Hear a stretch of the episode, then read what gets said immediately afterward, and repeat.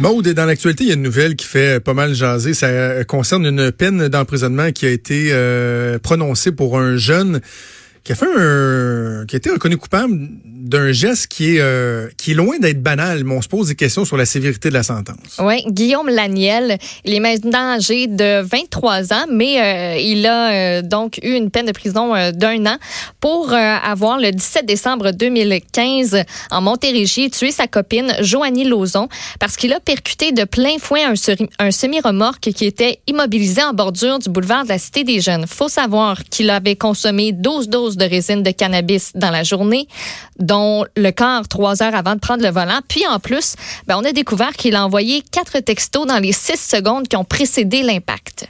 Rien pour l'aider. Donc, euh, il était gelé comme une bine, puis il textait au volant et il a tué sa, sa blonde de 18 ans. Il écope d'une peine euh, d'une année de prison. Ça soulève euh, pas mal de questions. On va en discuter avec l'avocat Maître Vincent Montmini qui est au bout du fil. Maître Montmini, bonjour. Oui, bonjour. Euh, Est-ce que vous trouvez qu'un an de prison pour euh, bon euh, un événement comme celui-là, avec des circonstances qui semblent être aggravantes, est-ce que c'est clément comme peine?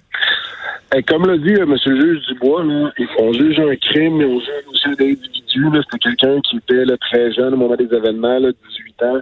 Euh, peut pas la maturité d'un homme d'une femme de 40 ans, de 50 ans, pas beaucoup de vécu. Les décisions euh, prises euh, sont euh, loin d'être, c'est pas fort, comme on dit, là, des décisions de, de consommer beaucoup de cannabis là, et juste avant de prendre le volant.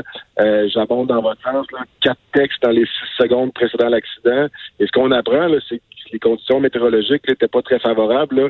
Euh, ce qui a essayé l'accusé de venir dire, c'est que bon, on voyait peut-être pas le semi-remorque, euh, que j'aidais ma conjointe à chercher quelque chose qu'elle avait échappé là, euh, partant dans le véhicule. Donc, histoire courte, peu importe c'était quoi son excuse, qui d'ailleurs n'a pas été crue par le juge, c'était pas des conditions favorables. On doit pas texter au volant, on le sait. Et c'est, pour répondre à votre question, non, un an, c'est pas sévèrement payé. Je suis avocat de la défense, là, mais avant tout, je suis un citoyen. Euh, en ce moment, on voit des pubs là, de la SAC là, à la télévision très fracassantes, très percutantes, là, avec des gens là, qui décident de suivre un texte à deux doigts de la mort qu'on voit souvent sur les autoroutes. Donc, on essaie d'envoyer un message que texter au volant, c'est non. Mais en même temps, on dit, bon, mais texter au volant, c'est non. Mais quand même, ce petit gars-là, sa conjointe est morte. Il Il a vivre avec ça le restant de cinq jours. Mais la famille de cette petite fille-là avait des rêves pour cette fille-là, avait des ben espoirs de la voir grandir, travailler, faire quelque chose de sa vie. Elle, commençait à peine sa vie. De on le sait, pour être plus vieux, là, la vraie vie commence pas à 18 ans. Là. Euh, elle commençait là, euh, à aller quelque part. Et non, c'est pas très cher à payer. Ça avait été quelqu'un de plus vieux. Est-ce que la sentence aurait été plus, euh, plus chère, entre guillemets, assurément? Il n'y a pas d'antécédent, il y a des remords. Ça m'a un petit peu titillé de voir qu'il consommait toujours du cannabis. Ben oui. Euh, le message passe-tu ou passe pas?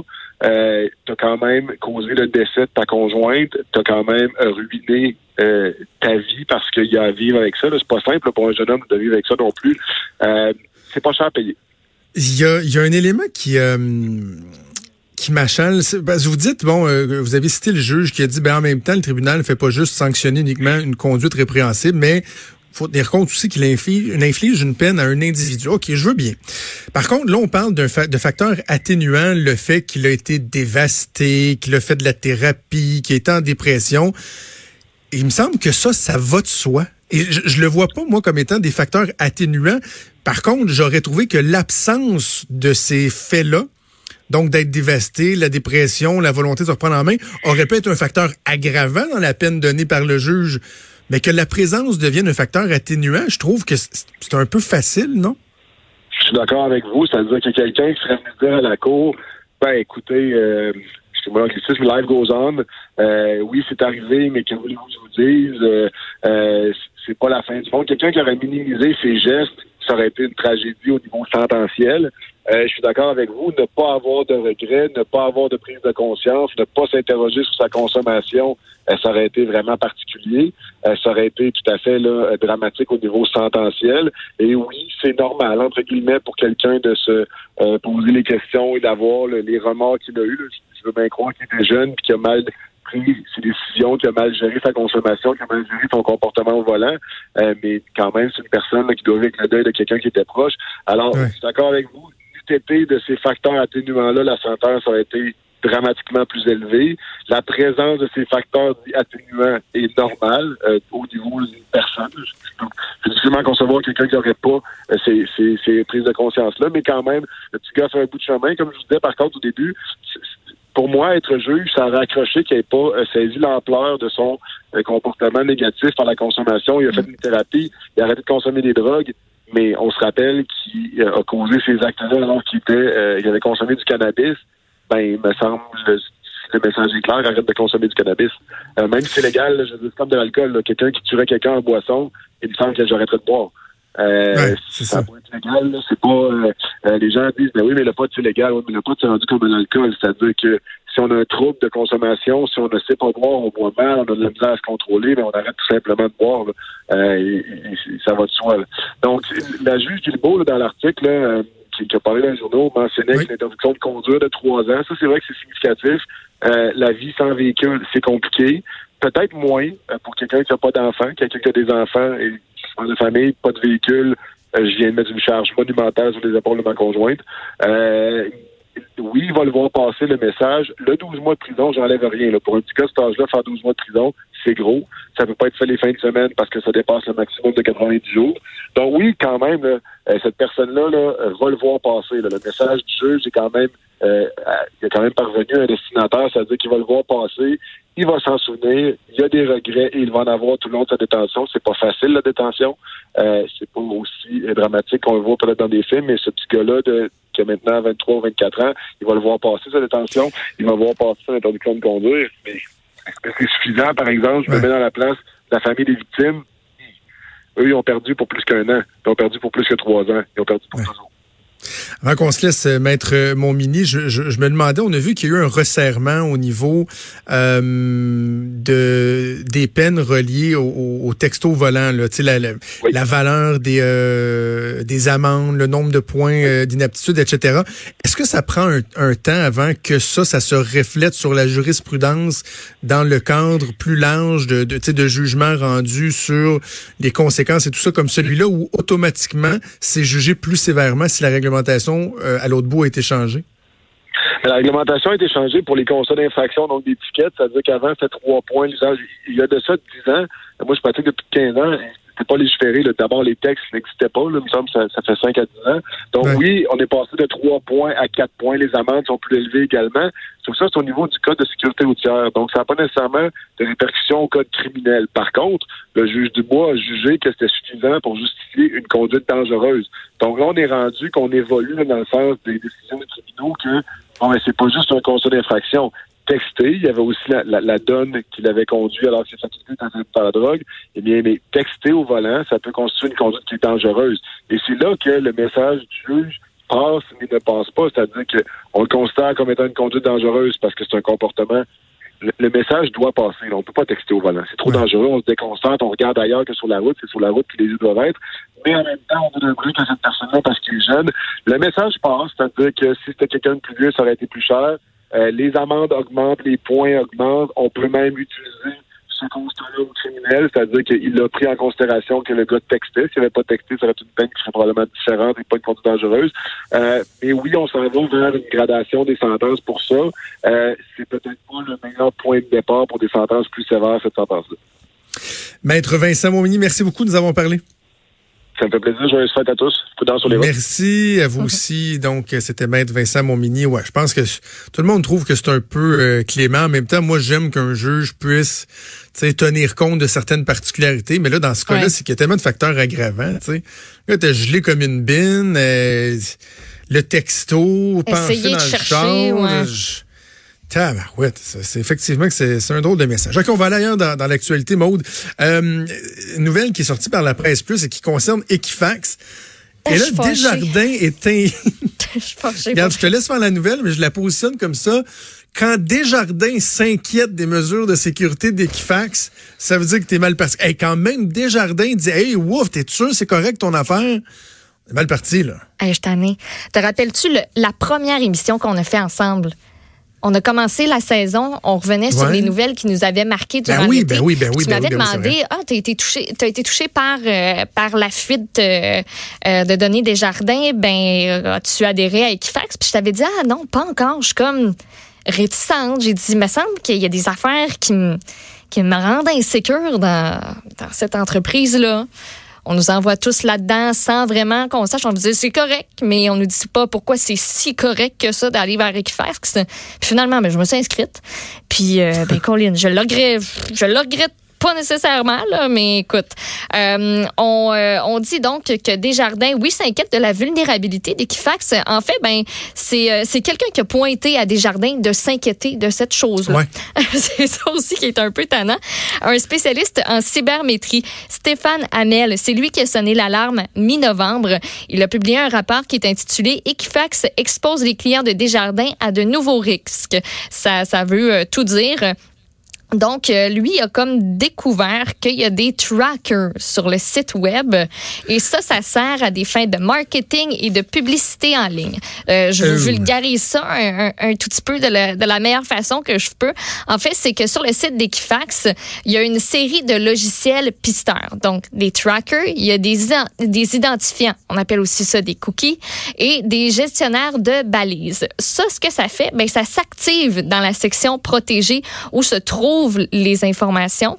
Et ces logiciels-là, certains d'entre eux renvoient de l'information à Facebook, à Google, à Microsoft, et il y a une dizaine d'autres C'est complètement agrégateurs inacceptable. là. qui, eux, les revendent à des annonceurs. On nous dit que les données sont en principe complètement anonymisées. Par contre, c'est rattaché à un numéro dis-le donc deux d'identité. fois rapidement. Anonymisé, anonymisé. Oh, eh, oh, oh,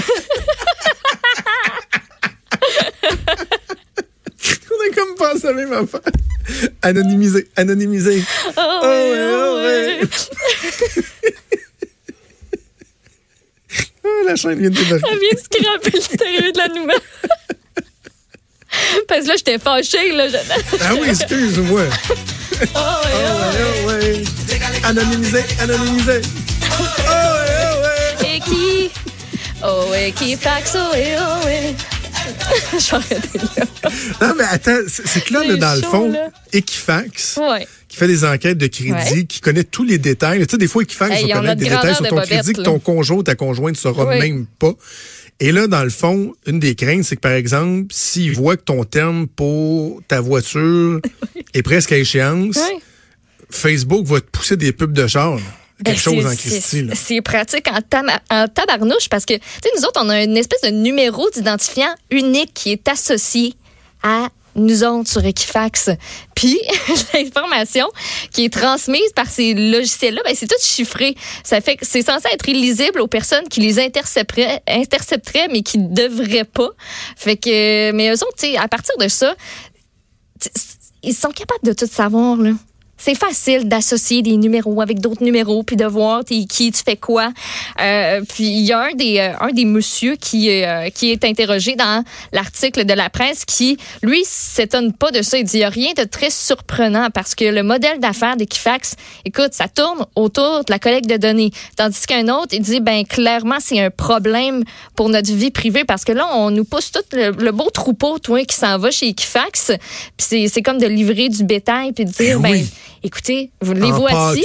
On en a 6,2 millions maintenant parce que ça augmente à tous les jours. Fait que, ben, les voici, les voilà. Vous faites euh, ce que vous voulez avec, euh, avec ça. Puis, euh, moi, ça me. Je.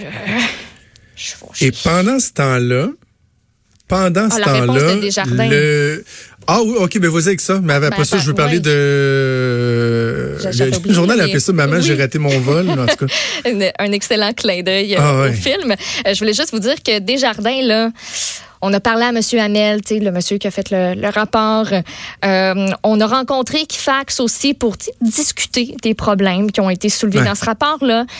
Equifax a affirmé qu'il allait corriger ces vulnérabilités-là. Puis, ben, là, Desjardins s'est rendu compte que les, gens- les changements n'avaient pas été effectués. Ça fait qu'ils ont relancé, puis ils continuent de suivre la situation de près. Ils nous disent qu'ils vont corriger la situation, mais ce n'est pas fait. OK, c'est parce que pouvez-vous embrayer? On peut, on peut, mais on peut je, gauler? re- On je peut-tu- reviens à ce que je disais au début. Là, quand c'est Desjardins qui te fait la leçon sur tes mesures de sécurité, là, ça en dit long sur Ouais. la qualité de ta sécurité. Là. Ouais. C'est Desjardins qui te fait la leçon. faut le faire en cibole. Là. Ah, c'est Et pendant ce temps-là, Monsieur Carte Cadeau, lui, euh, retourne chez maman. Oui, Sébastien. Quel loser. Tu sais, il aurait pu dire c'est chez sa mère, mais on dirait que chez maman, ça comme ça. Ça vient rajouter une petite. Oui, je m'en vais chez maman. Sébastien Boulanger d'Orval, 38 ans, retourne chez sa mère parce que ben il est plus capable de payer l'hypothèque de son immeuble qu'il possède à Saint-Charles de Bellechasse, tout près de Québec. Son prêteur, c'est qui? Eh Ben c'est Desjardins, mesdames, messieurs. Euh, ils vont vendre Desjardins la propriété si euh, lui, Sébastien Boulanger d'Orval, 38 ans, ne recommence pas ses paiements d'ici 60 jours. Il avait accumulé des retards euh, de 4 334 dollars et 64 sur ses paiements hypothécaires. Ça date du 5 novembre. Puis, en plus de ça, euh, il y a des taxes municipales impayées. Il doit 2500 piastres. Puis, en plus de ça, il possède un condo, un condo à Beaumont, tout près de Québec aussi. Habitait là avant de se faire... Euh, pogné. Euh, oui, puis euh, ben ça aussi, il y a des procédures de recouvrement qui sont en cours. Il s'est fait payer avec des cartes cadeaux, fait que non, il n'y a pas d'argent pour euh, pour payer ça. il peut manger à volonté chez Saint-Hubert. Quoi qu'ils ont j'imagine ces cartes cadeaux? Non, non, mais attends, j'imagine sa mère lui dire, là, Sébastien, t'as 38 ans, tu reviens à la maison, tu vas me demander de faire ton lavage. Est-ce qu'au moins tu vas nous donner un petit montant, quelque chose? Là? Vas-tu payer un loyer? Et lui de dire Ah non, mais je peux te payer un corps cuisse piri-piri, par exemple, si tu veux. crémeuse Un corps cuisse crémeuse. Crémeuse. avec le petit dessert, là, la boule de crème glacée avec le chapeau, là, le con qui fait un chapeau avec des Smarties, c'est pas un sourire. peux te payer ça, maman?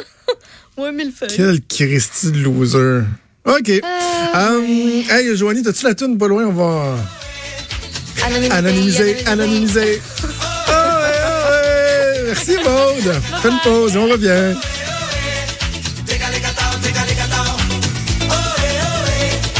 Vous écoutez Franchement dit.